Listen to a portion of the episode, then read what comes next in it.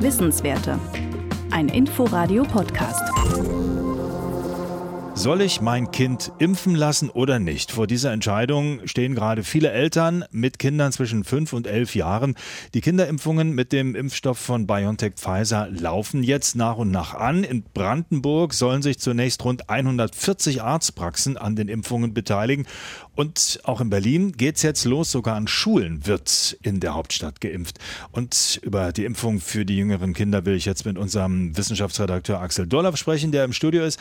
Axel, die Ständige Impfkommission, die STIKO, empfiehlt die Kinderimpfungen erst einmal nur für Kinder mit Vorerkrankungen und für Kinder mit engem Kontakt zu besonders gefährdeten Personen, wie es heißt. Warum wurde so entschieden?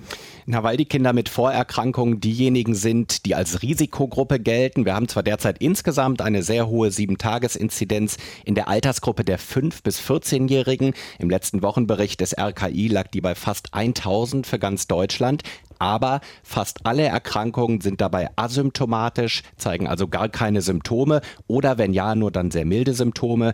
Es kommt bei jüngeren Kindern nur in ganz, ganz seltenen Fällen zu einem schweren Verlauf. In aller Regel sind das die Kinder mit Vorerkrankungen. Da reicht also die Datenlage aus der Zulassungsstudie nicht aus, um eine Impfung uneingeschränkt für alle Kinder zu empfehlen. Die STIKO, die Ständige Impfkommission, hat ihre Empfehlung aber bewusst sehr offen formuliert und dadurch können Eltern ihr Kind nach ärztlicher Beratung trotzdem impfen lassen, wenn sie das denn wollen, auch wenn das Kind ganz gesund ist. Die Europäische Arzneimittelagentur EMA hat den Impfstoff für die 5- bis 11-Jährigen bereits im November zugelassen und in den USA kam sogar schon Ende Oktober die Erlaubnis, dort jüngere Kinder zu impfen und die sind mittlerweile millionenfach tatsächlich geimpft. Die STIKO hier bei uns hält sich aber mit einer uneingeschränkten Impfempfehlung für die Jüngeren noch zurück. Du hast das gerade erklärt, aber wenn wir mal den Blick eben ins Ausland richten, wie passt das denn zusammen? Na, zunächst in den USA ist die Lage zum Beispiel deutlich anders. Äh, zum einen gibt es dort wesentlich mehr Kinder mit Vorerkrankungen, wie zum Beispiel Fettleibigkeit.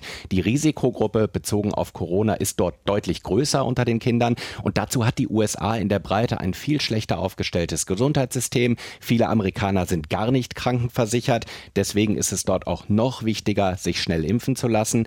In Deutschland gilt eher, Sicherheit gilt vor Geschwindigkeit.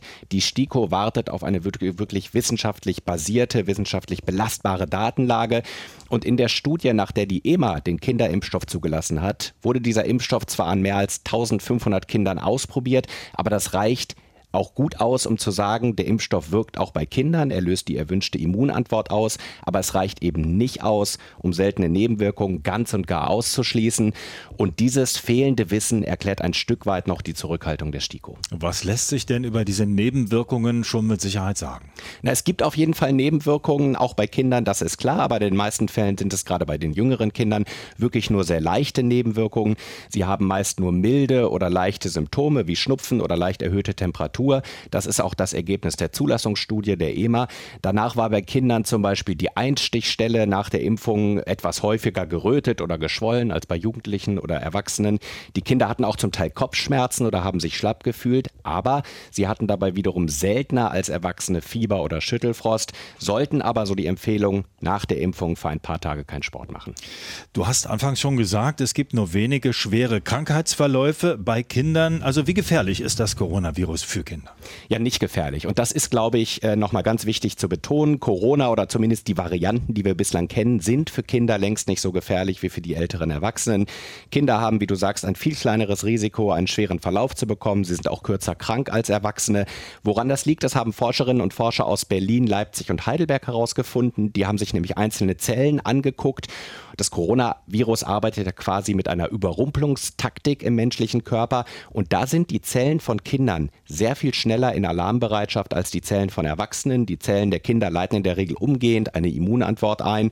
Allerdings, und das gehört auch zur Vollständigkeit dazu, auch Kinder können von Long-Covid betroffen sein. Das ist aber sehr, sehr selten. Axel, kurz noch auf die Eltern. Die entscheiden ja für ihre Kinder. Die, die Empfehlung des Chico, das haben wir alles schon erläutert. Wie sollen die Eltern jetzt damit umgehen? Na, ich also ich habe ja eingangs gesagt, die STIKO hat es bewusst sehr offen formuliert. Manche sagen dazu halt auch schwammig. Wer möchte, kann jetzt jedenfalls sein Kind nach ärztlicher Beratung trotzdem impfen lassen. Ich kann jeden verstehen, der das tut. Es ist jetzt aber als individueller Schutz für das Kind nicht unbedingt nötig.